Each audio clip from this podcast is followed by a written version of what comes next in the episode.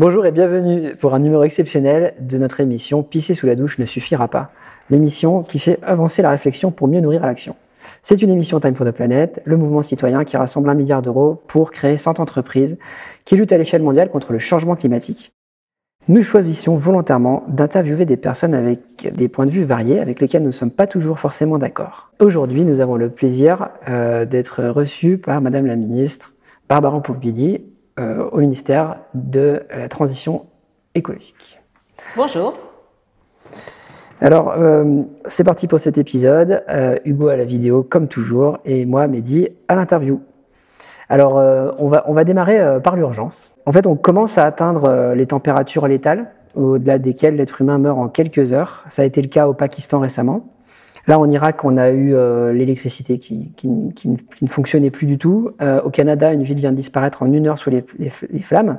Est-ce que déjà, en termes d'adaptation, euh, le gouvernement, le Parlement commencent en fait à s'organiser pour faire face à ces événements exceptionnels? Est-ce qu'il y a des plans d'adaptation? Est-ce que les, ministères des armées, de la santé, de l'intérieur sont mobilisés sur ces sujets-là ou est-ce qu'on n'en est pas encore là pour l'instant? Si, bien sûr, et heureusement, j'ai tendance à dire, parce que Face au changement climatique, maintenant, on a deux actions qu'on doit mener en parallèle. On peut plus se permettre de faire l'une après l'autre. Il faut qu'on baisse nos émissions de gaz à effet de serre. Donc, on a des mesures là-dessus et on aura certainement l'occasion d'en reparler. Et il faut aussi qu'on s'adapte parce que vous avez donné des exemples. On pourrait en rajouter d'autres. Euh, ce qui s'est passé en Allemagne euh, récemment, euh, on a eu 80 morts avec des inondations. le changement climatique a des effets aujourd'hui chez nous partout. Et donc ces effets, il faut qu'on puisse s'y adapter. S'y adapter, ça veut dire quoi? Ça veut dire prendre des mesures, par exemple, sur le trait de côte. Euh, on n'en parle pas assez du trait de côte, ça faisait rigoler mes copains quand on en parlait avant, euh, mais on a pris des mesures dans la loi pour qu'on puisse adapter euh, nos plans d'urbanisme, parce que le trait de côte, c'est quoi? C'est la mer qui va monter et qui est en train de monter à cause de, du réchauffement des températures. Et la mer qui monte, eh bien, ce sont des côtes entières, des villes qui sont menacées par la montée des eaux. Ben, pour faire ça, ben, il faut qu'on s'occupe de tous ces gens qui ont des maisons qui sont là, euh, de ces personnes qui veulent construire sur les bords de mer euh, pour euh, adapter les règles d'urbanisme, par exemple. C'est aussi préparer avec le monde agricole l'élévation des températures, les changements du climat, et là qu'on va voir euh, très vite arriver, euh, avec eux, réfléchir à euh, comment on va gérer le besoin en eau, comment on va faire des changements dans les plants, dans ce qui est planté, dans les, dans, les plantes qu'on cultive, comment on fait aussi sur la forêt, la forêt qui est un puits de carbone, qui est très important. On va avoir aussi la filière bois qu'on va développer. Mais quelles essences on plante dès aujourd'hui pour s'adapter au climat de demain. Euh, comment on fait pour s'adapter aussi au risque incendie? Vous savez, le risque incendie, c'était euh, avant circonscrit au niveau de la Méditerranée. Maintenant, euh, plus de la moitié de la France est soumise à un risque incendie lourd pendant les étés.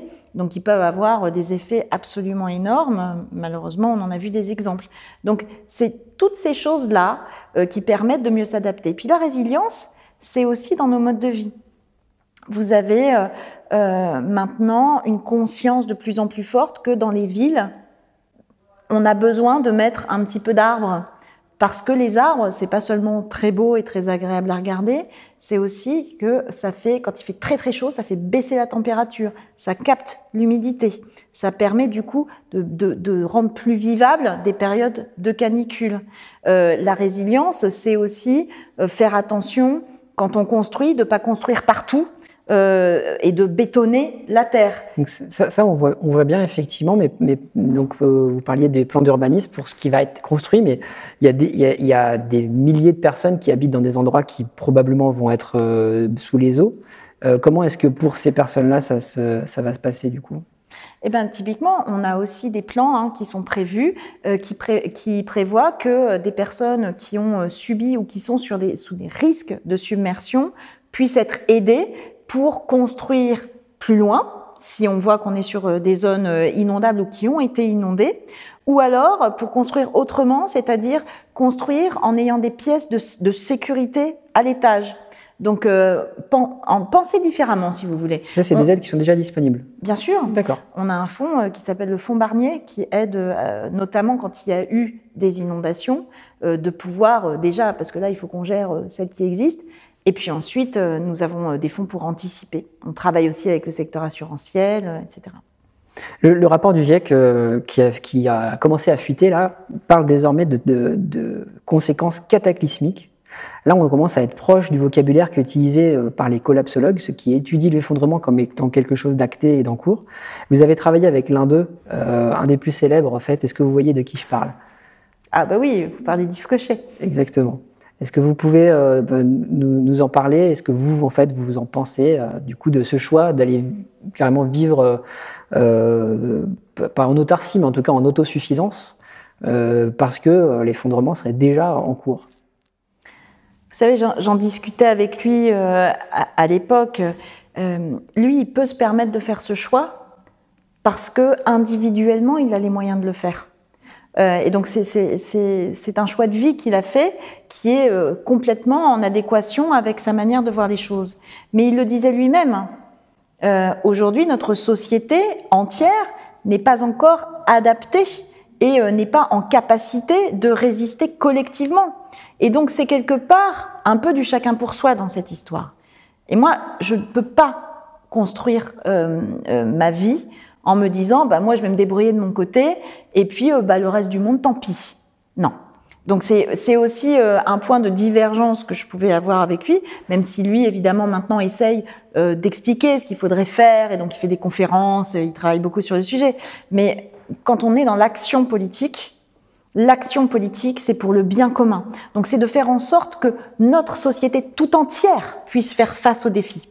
Et faire face aux défis, ça veut dire résister, être résilient, mais c'est aussi être en capacité d'affronter le risque climatique et euh, de, de mettre en place des outils pour pouvoir vivre avec.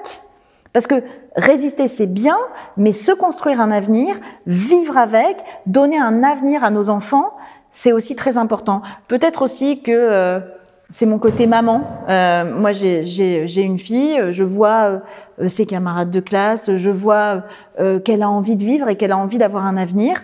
Et ben cet avenir-là, je considère que c'est mon rôle, c'est mon devoir en tant que politique d'aider à lui construire. ça, ça c'était les, paroles de Yves Cochet qui, du coup, bon, c'est un peu retiré, hein, entre guillemets, mais même euh, si on regarde par exemple ce que pouvait dire Édouard Philippe euh, il y a encore quelques deux, trois ans, quand il était déjà Premier ministre, euh, il disait si, si, on ne prend pas les bonnes décisions, c'est une société entière qui s'effondre littéralement, qui disparaît. Je trouve cette question assez obsédante. Moi, elle me taraude beaucoup plus que certains ne peuvent le penser. Comment est-ce qu'on fait pour qu'une société humaine n'arrive pas au point où elle serait condamnée à s'effondrer? C'est une question compliquée. Et là, il faisait référence à, un livre. Euh, Jared Diamond, euh, Effondrement. Exactement. Oui, oui, qu'il a cité euh, dans son discours de politique générale en 2017. Voilà, Absolument. Et je lui avais envoyé un message pour lui dire Ah, très bien et voilà, alors, du coup, ce qui, est, ce, qui est, ce qui peut paraître paradoxal, c'est qu'on on voit en fait une prise de conscience très très forte du coup bah, de personnes qui sont au sommet de l'État, euh, mais pour autant, il n'y a pas de décisions radicales qui sont prises pour l'instant. Euh, comment est-ce qu'on explique du coup cette euh, dichotomie, distance entre les deux? Parce que il faut, pour réussir cette transition, la transition écologique, on ne peut y arriver que si on entraîne tout le monde avec nous. Et c'est quelque part la partie la plus difficile, parce que maintenant, les scientifiques du GIEC et les scientifiques de l'IBES d'ailleurs sur la biodiversité, parce que tout cela est très complémentaire. Euh, on fait les constats, on sait à peu près où on va, on sait ce qui se passe. Sauf que pour réagir face à ça et pour mettre en place les bonnes politiques, euh, ça ne marche pas dans le monde dans lequel on vit si on n'entraîne pas tout le monde. Et, euh, et, donc, on peut être les plus ambitieux possibles, on peut avoir les plus beaux discours possibles. Si derrière, on a une crise des gilets jaunes qui fait que tout est bloqué, bah, à la fin, on n'arrive pas à mettre en place ce qu'on veut.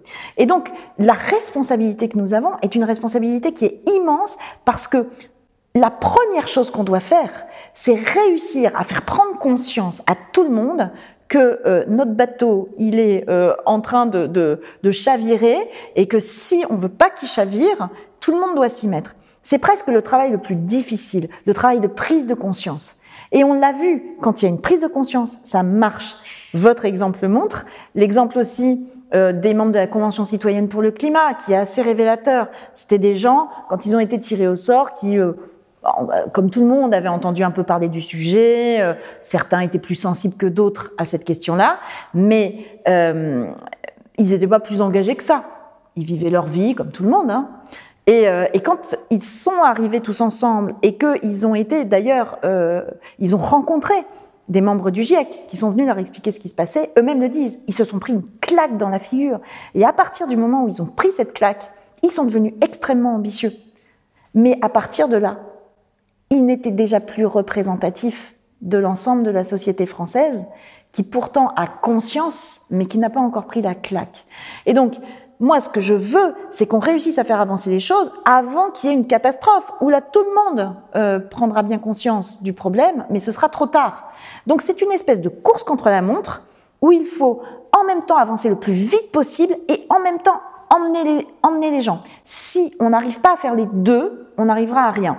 Est-ce que, est que ça veut dire que du coup les citoyens sont plus en retard que les politiques sur leur prise de conscience, que c'est c'est à eux en fait de d'abord montrer la voie et c'est une fois qu'ils auront montré la voie, que le monde politique va prendre des décisions radicales? Non, en général, le monde politique est plutôt en retard sur les citoyens.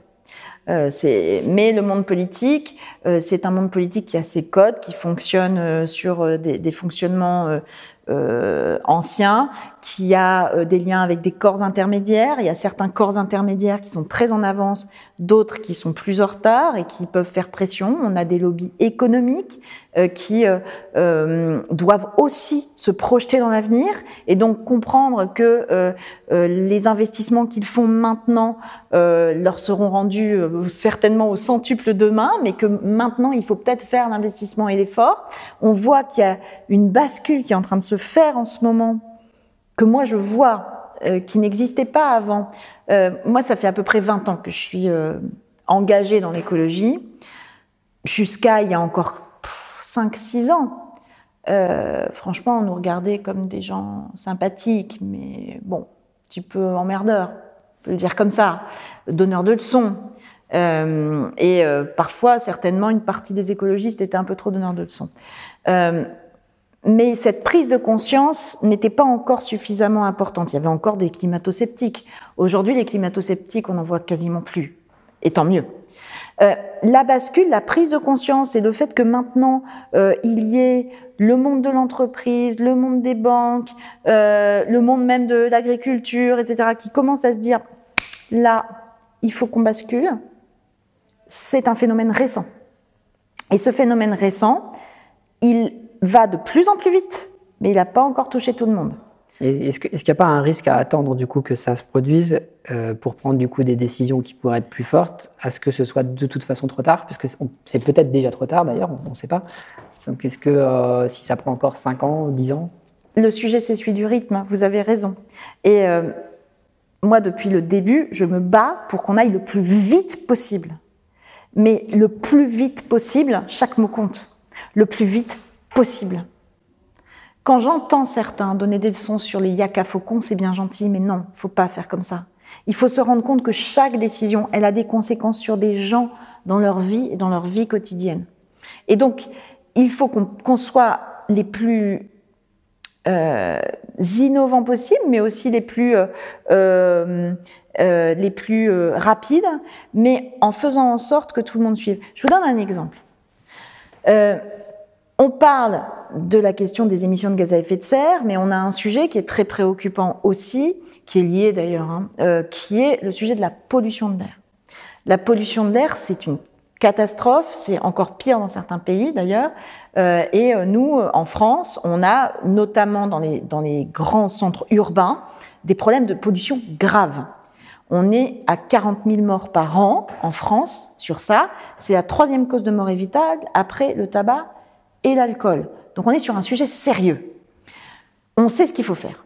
Ça a déjà été fait dans d'autres pays. Ce qu'il faut, c'est qu'on mette en place ce qu'on appelle des zones à faible émission, c'est-à-dire qu'on dise que euh, les voitures les plus polluantes, celles qui euh, euh, émettent des oxydes d'azote et des particules, celles-là ne puissent plus rentrer dans ces zones-là pour faire baisser la pollution. Ça marche, on le sait. C'est ce qu'il faut faire. Tout le monde est d'accord. Ok, on le met dans la loi, on dit euh, très bien, faut le faire. Et puis pour les, euh, on fait deux types de zones, celles euh, où il y a des dépassements très souvent, où là il faut aller plus vite, et celles où il y a des dépassements, mais un peu moins souvent, où là on va prendre un peu plus le temps, mais il faut le faire quand même. Eh bien, sur les zones où il y a des dépassements, c'est-à-dire où c'est grave, où on a des contentieux européens aussi qui nous coûtent cher, soit dit en passant, là on met des dates, qui sont des dates qui sont très raisonnables, progressives, on va interdire les critères 5 en 2023, les critères 4 en 2024, les critères 3 en 2025. Voilà. On met en place tout ce qu'il faut pour aider les gens à changer de voiture, des bonus, des primes à la conversion qui fonctionnent très bien d'ailleurs. Hein. Véhicules électriques, là, ça a été multiplié par 3 les ventes de véhicules électriques l'année euh, dernière. Ça va vite. Euh, on met en place des investissements massifs sur les transports en commun, on favorise le covoiturage, etc. On met en place tout ce qu'il faut pour aider les gens, pour que personne ne se retrouve sans solution. Eh bien, alors qu'on nous dit euh, que euh, la loi climat ne va pas assez vite, etc., bah, ça c'est une mesure qui est dans la loi climat. Bah, ça y est, je commence déjà à avoir plein de gens qui m'expliquent que, oh mon Dieu, non, c'est compliqué, non, pas tout de suite, il faut pas le faire, euh, faut attendre un petit peu. On parle de quels gens là? Eh ben, on a, on a, bon, évidemment les sénateurs qui ont essayé de repousser 5 ans de 5 ans l'entrée en vigueur de la loi. Euh, on a là différents acteurs, euh, des, euh, des représentants de, d'industrie, mais aussi des associations, mais aussi des élus de communes, mais aussi qui nous disent oh là là là là ça va trop vite attention on a un peu peur et donc ça remonte un peu partout là il commence à y avoir des gens qui nous expliquent qu'il est encore urgent d'attendre y compris pour ça et, et où on nous explique dans les journaux aussi, euh, des, unes de journaux en nous disant l'écologie punitive de retour, euh, on va empêcher les gens de circuler, euh, on est des méchants, etc. Donc même sur une mesure comme ça, qui est une mesure de pur bon sens, qui est une mesure accompagnée, qui est une mesure où on fait en sorte surtout de, de, faire en sorte que tout le monde puisse continuer à être mobile, où on pense aux petits, euh, par exemple aux artisans, qui ont besoin aussi d'utiliser leur camionnette, etc. On trouve des solutions pour eux, etc. Donc on trouve des solutions pour tout le monde. Eh ben non, forcément, on rentre dans des slogans, l'écologie punitive, etc. On a un besoin là de s'unir, mais on en a encore qui sont dans des trucs qui pour moi sont dépassés depuis un million d'années, qui sont d'essayer d'opposer les mesures écologiques à l'écologie, à l'économie et au social. Alors, creusons un peu ce sujet des blocages. Euh, on, a, on a rencontré euh, et reçu, euh, Corinne Lepage et Nicolas Hulot, donc qui ont eu, qui ont occupé en fait votre poste, même si c'était pas les mêmes dénominations dans les dans les années précédentes. Et ils, ressentent quand même, avec le recul, beaucoup de blocages en fait sur leur la période où ils ont occupé, ce poste-là. On va on va on va regarder ce qu'ils ce qu'ils disaient lorsque je proposais quelque chose de différent.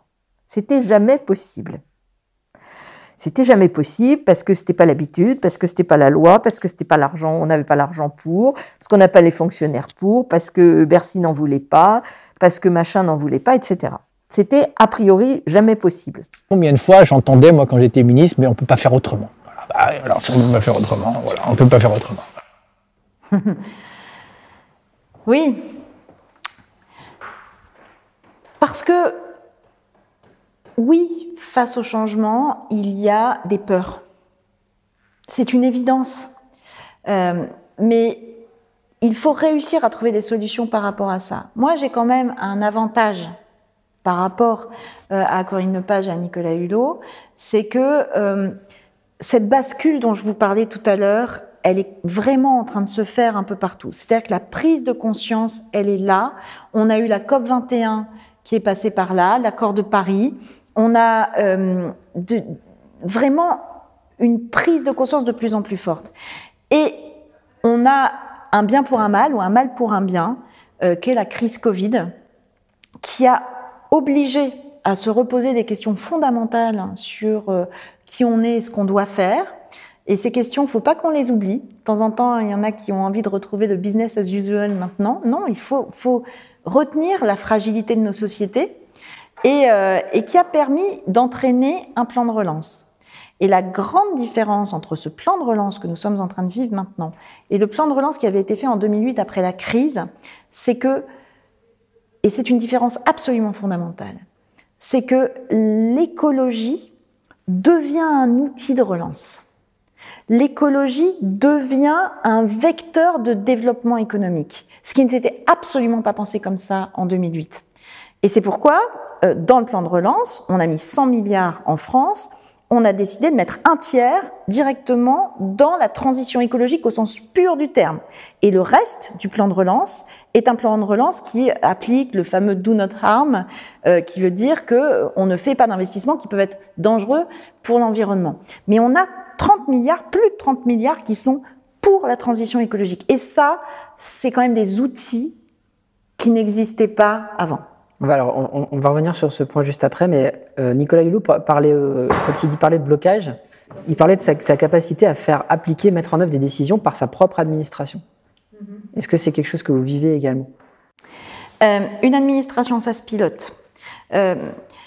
Nicolas Hulot est un grand défenseur de l'environnement et il fait partie de ceux qui auront permis la prise de conscience dont je vous ai dit l'importance tout à l'heure.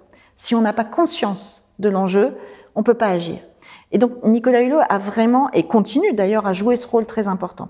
Après, euh, il n'avait pas cette expérience politique euh, qui, euh, qui fait que, bah oui, c'est une machine, l'État. C'est une machine qui a ses qualités, qui a ses défauts.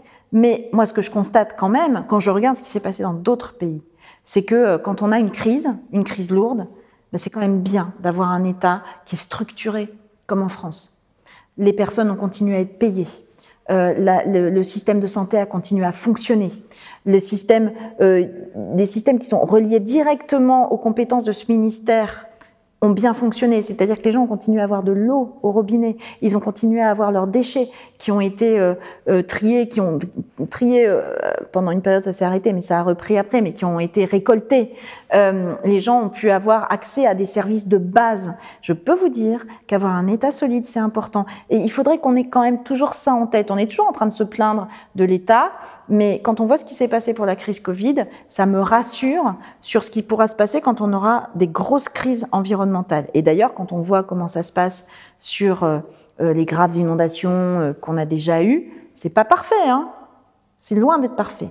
Mais au moins l'État est là et il est suffisamment solide pour pouvoir aider nos concitoyens. Donc ça, c'est la première chose. Après, oui, c'est des structures qui se pilotent. Et donc, euh, Nicolas Hulot avait peut-être euh, ce manque de, connaissance de, toute cette structure à gérer. Euh, c'est pas si évident que ça. Quelquefois, les, administrations peuvent avoir leur vie, euh, leurs propres priorités. C'est aussi le rôle du ministre de tenir et de dire non, maintenant, cette priorité-là, c'est celle qu'on remonte. Et puis après, on travaille avec d'autres administrations, d'autres ministères, qui parfois ont un peu tendance chacune à vivre euh, avec leurs priorités. Donc oui, c'est un travail de coordination. Ça aussi, c'est quelque chose que j'ai euh, voulu faire quand je suis arrivée à ce ministère.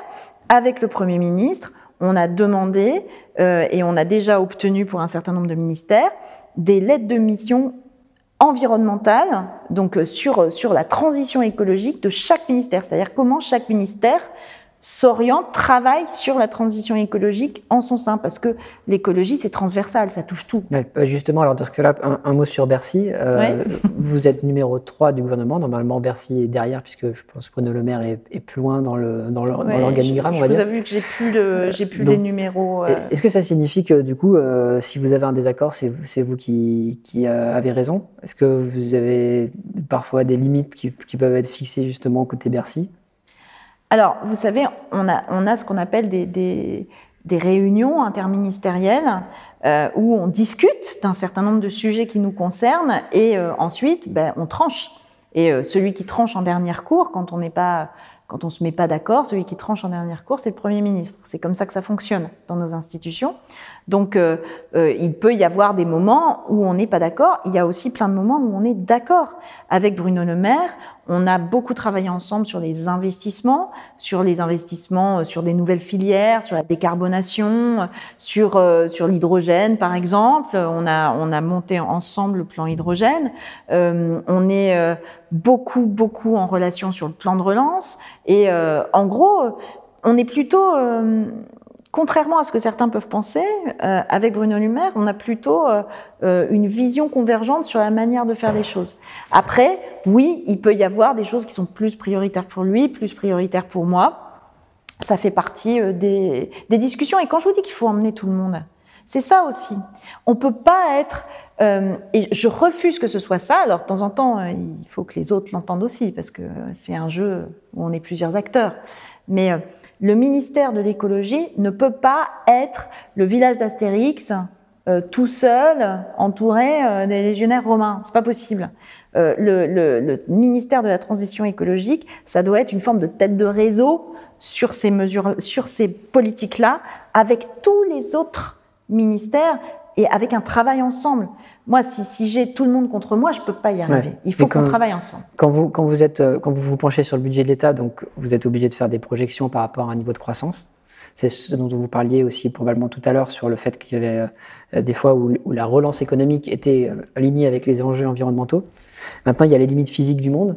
il y en a un, graphique qu'on voudrait commenter qui montre le fait que la, il y a une corrélation euh, et, une, suite directe entre les émissions de CO2 et la croissance euh, du PIB. Euh, est-ce, que cette courbe-là, vous avez un objectif de la, découpler, c'est ce, dont on parle régulièrement Il y a pas mal aussi d'acteurs, de, de, chercheurs qui pensent que ce n'est pas possible. comment est-ce que vous, vous travaillez là-dessus dans les projections gouvernementales? Ben D'abord, on a fait plusieurs choses, mais ça fait déjà un certain nombre d'années. D'abord, on, on, essaye d'avoir plusieurs types d'indicateurs. La croissance du PIB est un indicateur qui a pendant longtemps et qui encore trop souvent est l'indicateur maître. On ne peut pas euh, mettre M-A-I-T-R-E. Euh, c'est les talons un peu.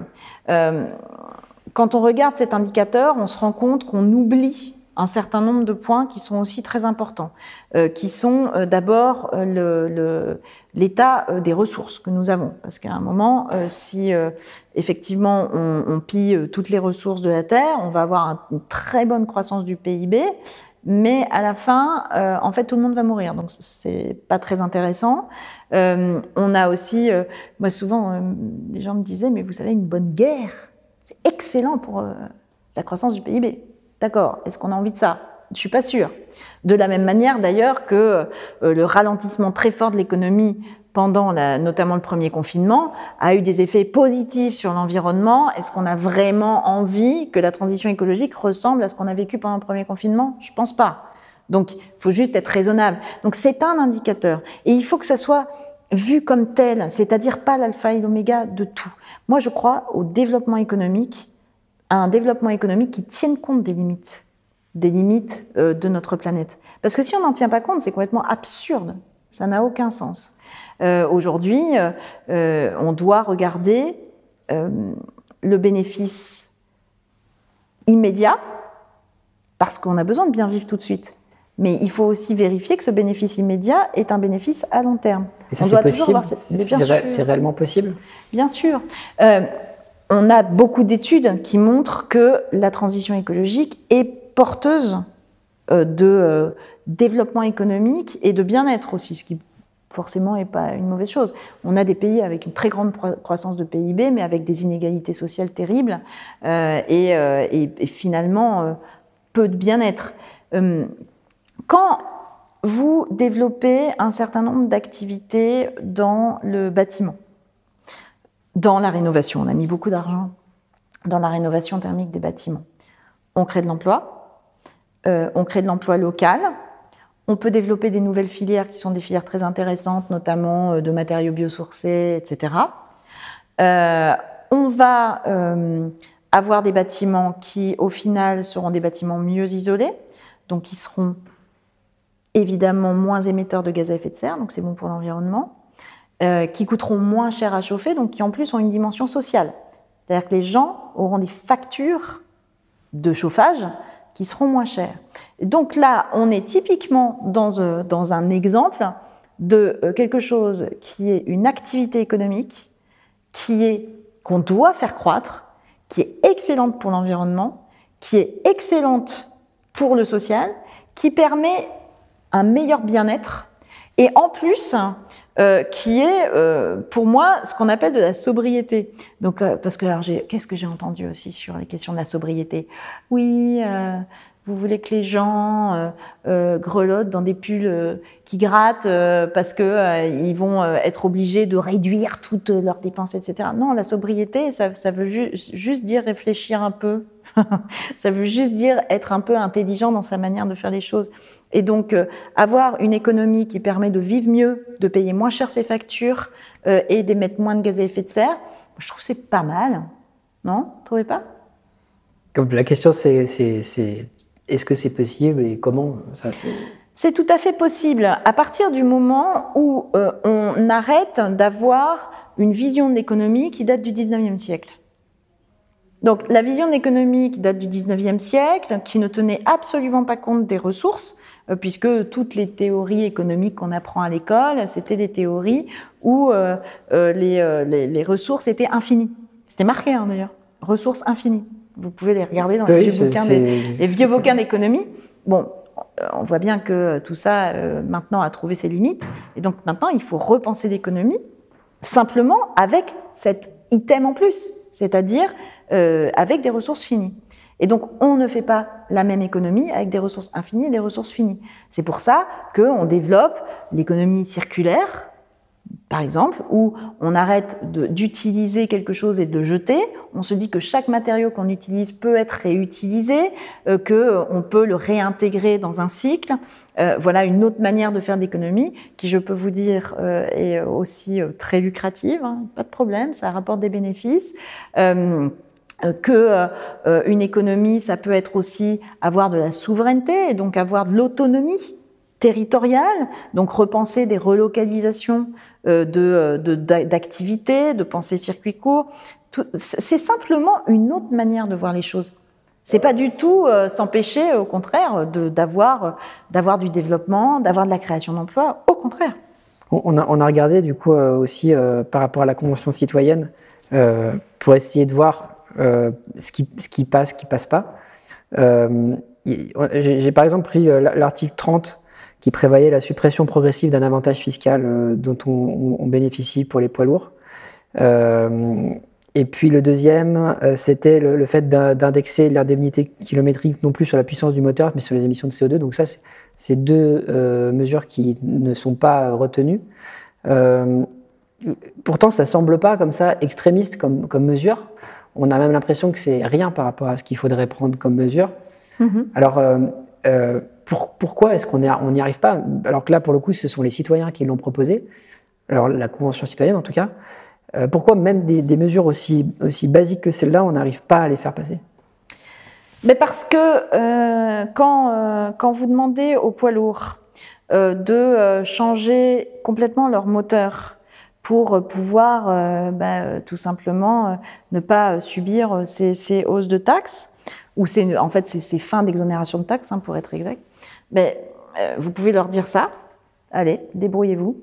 vous allez vous retrouver face à des gens, un, un, chauffeur poids lourd, quelquefois il a son entreprise, c'est juste son poids lourd. Hein, c'est pas, il y a des grandes entreprises, des toutes petites, il y a des situations où les gens gagnent très bien leur vie, d'autres pas. Il y a la concurrence des autres pays européens, des autres poids lourds européens. Et donc, euh, vous leur dites ça, c'est bien gentil, sauf que euh, à un moment, il faut qu'ils aient la possibilité de faire autrement. Si vous dites à des gens, euh, vous, vous, c'est ça, mais vous n'avez pas d'autre solution, vous mettez des gens dans l'impasse. Mettre des gens dans l'impasse, c'est mettre des gens dans la difficulté économique tout de suite, et vous mettez des gens dans la colère parce qu'ils disent mais attendez, moi je peux rien faire. Donc mais est-ce que c'est pas refuser de mettre du chaos Il s'avère que, euh, il s'avère que cette, cette, euh, pour le coup, euh, l'avantage fiscal dont ils avaient, dont ils bénéficiaient, va être baissé et va être supprimé à terme. et on a donné un, un, échelonnement et un calendrier, ce qui nous permet nous de proposer à, à, ces constructeurs de travailler avec eux sur un changement de leur flotte pour qu'ils puissent changer de, moteur on a, par exemple, et ça c'est hyper intéressant parce que là encore, une fois, on développe des filières. On a une, euh, une, boîte en France qui commence à faire du rétrofit de moteurs poids lourds. C'est-à-dire que, euh, en fait, on retire le moteur euh, thermique, et puis à la place, on va mettre un moteur électrique dans la même carlingue, ce qui est pas mal parce qu'en plus, comme ça, ça évite de reconstruire de zéro des nouveaux poids lourds, d'utiliser des matériaux, etc. Euh, mais euh, il y en a une entreprise en France qui fait ça pour l'instant. Donc nous, il faut aussi qu'on aide pour développer ce genre d'entreprise et puis pour en même temps travailler au développement d'une filière de poids lourds qui seraient des poids lourds euh, électriques ou des poids lourds en tout cas au gaz, etc.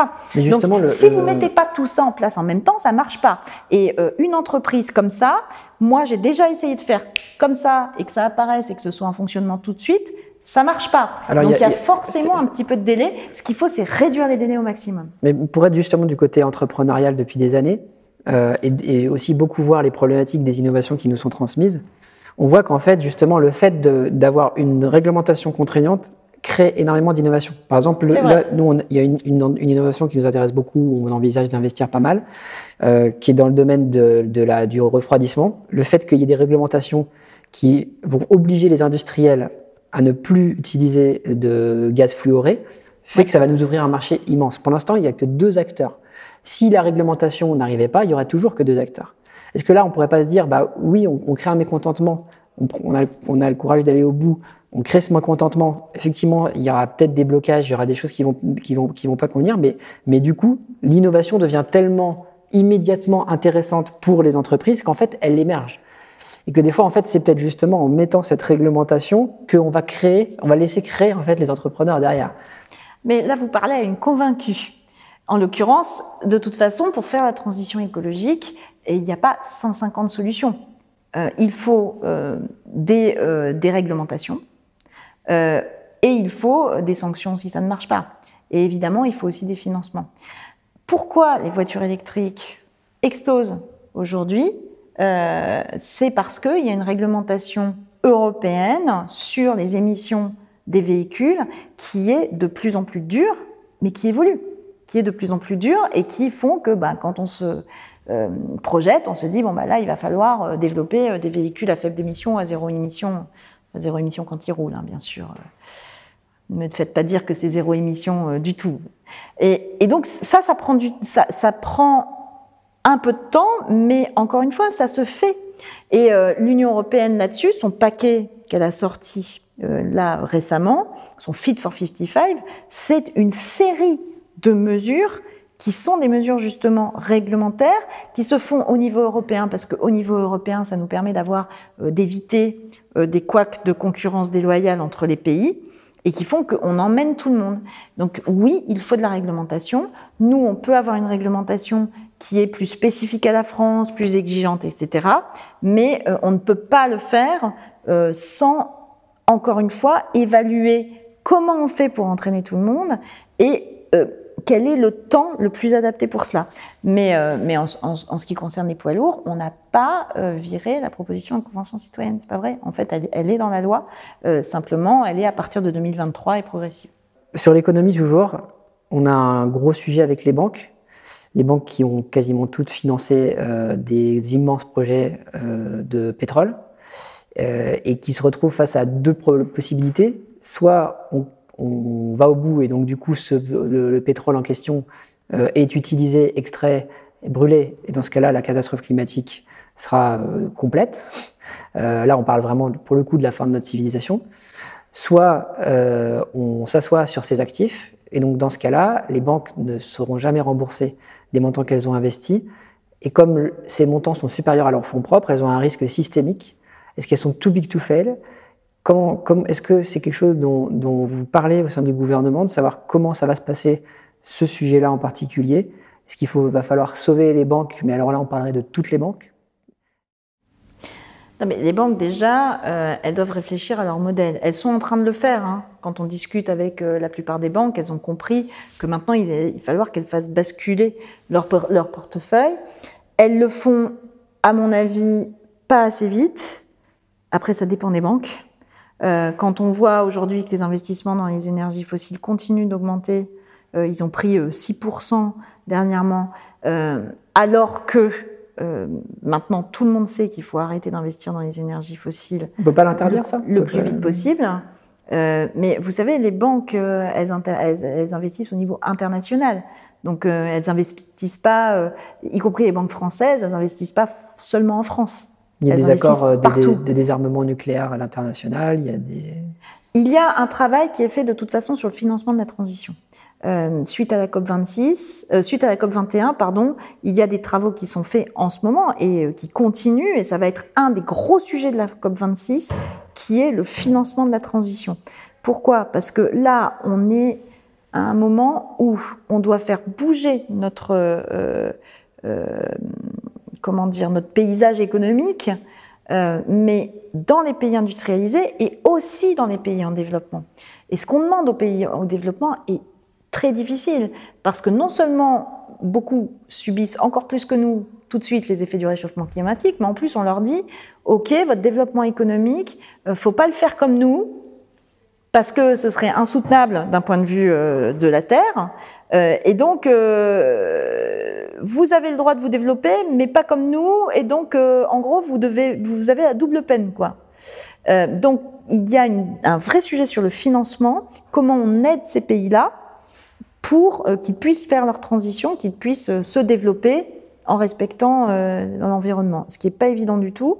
Et là, on va avoir besoin de l'investissement des États, mais on a aussi évidemment besoin de l'investissement des institutions financières au sens large du terme. Donc les banques, tous les fonds d'investissement divers et variés. Donc ce travail-là, c'est un travail qui est en discussion au niveau international et, pour lequel on est en, en réflexion, il y a des choses qui avancent. Après, il y a des, euh, des, banques, il y a des pays qui continuent d'investir dans euh, euh, l'extraction de fossiles d'une manière générale. Ça, on doit réussir à le limiter au maximum et on doit réussir à l'arrêter. Le travail que nous avons à faire d'un point de vue diplomatique est absolument essentiel sur la question. Et on n'est pas inactif. Pour le coup, on a même euh, une action qui a été très très forte récemment à travers le G7, le G7 environnement auquel j'ai participé, auquel participaient aussi évidemment euh, euh, des gens comme John Kerry par exemple. On a réussi au sein du G7 à dire que tout le monde a arrêté d'investir dans les centrales à charbon. Alors ça peut paraître simple pour un pays comme la France qui a déjà arrêté depuis un certain temps. Par contre, c'était beaucoup plus difficile pour un pays comme le Japon, par exemple, qui est un des plus gros investisseurs dans les centrales à charbon au monde après la Chine. Eh bien, parce qu'on a fait ce travail-là avec les autres pays euh, du G7, on a réussi à faire accepter ça au Japon. C'est énorme. Je, vous rappelle que euh, une centrale à charbon euh, sur un an, c'est l'équivalent d'un million de voitures. Donc, on a réussi à faire ce pas qui est énorme. Là, on, a euh, des réunions du G20. Euh, ben, les réunions du G20 vont être l'occasion maintenant d'aller voir la Chine pour euh, discuter avec. Alors, ça va être plus difficile, mais d'aller voir la Chine pour lui dire bon alors qu'est-ce que vous faites sur vos investissements sur le charbon? Et donc là, c'est une action qui est une action qui nécessite qu'on soit tous ensemble. Et donc le fait que l'Union européenne déjà elle-même prenne des décisions importantes, ça permet d'être ensemble pour après regarder au sein du G7, au sein du G20 et pour réussir là à avoir un impact lourd sur le sur le- l'environnement et sur le réchauffement climatique. Parce que là, les centrales à charbon, le charbon, c'est quand même l'ennemi public numéro un du climat en ce moment. Donc ça, c'est un des points d'action que j'ai au niveau international qui euh, occupe beaucoup de mon temps parce que ça, ça a des conséquences concrètes tout de suite.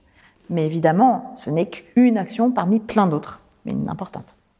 Bon, on arrive à la, fin de l'interview. Les, deux dernières questions, c'est par rapport à Time for the Planet. On a eu l'occasion de vous le présenter. Le- Qu'est-ce que vous pensez euh, du prisme pris par euh, Time for the Planet? Alors moi, ce que, j'apprécie dans l'initiative que vous avez prise, c'est deux choses. D'abord, ça, c'est un, côté que j'aimerais qu'on voit plus euh, du réchauffement climatique, c'est euh, quand on réussit à le voir comme un défi, euh, un défi qu'on va relever tous ensemble et qui nous permet du coup de générer de l'intelligence collective. Et c'est un des points que je trouve absolument passionnant. On parle beaucoup des impacts difficiles du réchauffement climatique à juste titre, mais on doit parler plus aussi du fait qu'on est dans un changement de monde et que ce changement de monde, si on le prend à bras le corps, en fait, ça génère plein d'idées, plein de bouillonnements, plein de frénésie. Et finalement, on est en train de, de, de, de l'écrire nous-mêmes, le monde du futur, et de créer un monde aussi pour l'avenir de nos enfants. Je trouve que c'est absolument génial. Et donc, c'est ce que j'aime aussi euh, dans euh, Time for the Planet, parce que, en fait, vous avez réuni plein de gens qui ont plein d'idées, et puis bah, justement qui confrontent les idées, qui regardent qu'est-ce qui marche, qu'est-ce qui marche pas. Euh, en plus, vous appuyez euh, sur euh, des scientifiques, sur des contributeurs qui sont des gens compétents sur les questions pour ben, écarter une idée qui, au départ, pourrait être un- une bonne idée comme ça sur le papier, puis dont on se rend compte finalement que ça va pas marcher. Bah, c'est pas grave, on regarde une autre, idée. Donc déjà ça, j'aime beaucoup. Et puis le deuxième point que je trouve très intéressant dans votre initiative, c'est le fait d'associer tout le monde, et y compris tous les citoyens euh, de, des pays. Euh, et ça, ça répond aussi à une attente que j'ai rencontrée beaucoup sur le terrain, c'est-à-dire euh, de gens qui se disent, bah, moi, le changement climatique, euh, euh, ça m'interpelle, je me sens écologiste, ou euh, j'ai envie de faire des choses pour l'écologie, mais je sais pas trop bien comment faire.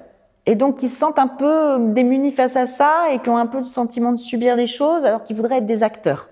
Et donc là, grâce à cette initiative, euh, c'est vrai que vous donnez la possibilité aux gens d'agir, de participer à ce mouvement. Et ça, c'est quelque chose que je trouve très intéressant. Euh, ça rejoint des initiatives que j'ai vues euh, soit dans d'autres pays, soit aussi en France, par exemple sur le développement des renouvelables, où euh, ben, on a euh, des gens qui se mettent ensemble pour, pour être euh, financeurs, investisseurs dans un parc d'éoliennes qui sera à côté de chez eux. Bah, c'est eux, c'est leurs éoliennes.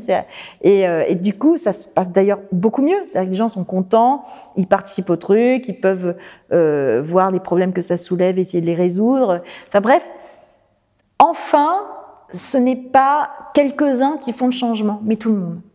Et ça, ça change tout, justement. Et, et du coup, est-ce que euh, vous voyez comment nous aider? Ou est-ce qu'on continue tout seul? Bah, déjà, je crois que ce qui est important, c'est que ces initiatives-là soient connues, euh, se développent de plus en plus par, euh, par le biais de, de la, la connaissance des uns et des autres. Après, si ça devient une initiative du gouvernement, ça va plus du tout être la même chose. C'est-à-dire qu'il faut que vous gardiez ce côté, euh, euh, ce côté, euh, on construit ça tous ensemble. Donc, moi, ce que je peux vous dire, c'est que, des initiatives comme la vôtre, ben, ça fait partie des choses que nous, on a envie de mettre en valeur, de montrer, parce que c'est parce que c'est aussi l'aspect positif de la transition écologique, l'aspect stimulant, l'envie de faire avancer les choses. Non, tout n'est pas foutu. Non, on va pas tous crever, sauf si on reste les bras croisés. Et euh, là, on a des gens qui n'ont pas envie de rester les bras croisés, qui proposent des solutions. Donc euh, voilà déjà une manière de vous aider. Puis après, on réfléchira à d'autres manières. Mais bon, on a le temps de voir. Déjà, continuez à grossir, continuez à faire vos projets. Et puis nous, on peut aussi, par contre, voir sur, sur vos projets comment ils peuvent être mis en œuvre. Ça, c'est un point sur lequel on pourrait peut-être vous aider. Merci beaucoup. Merci à vous.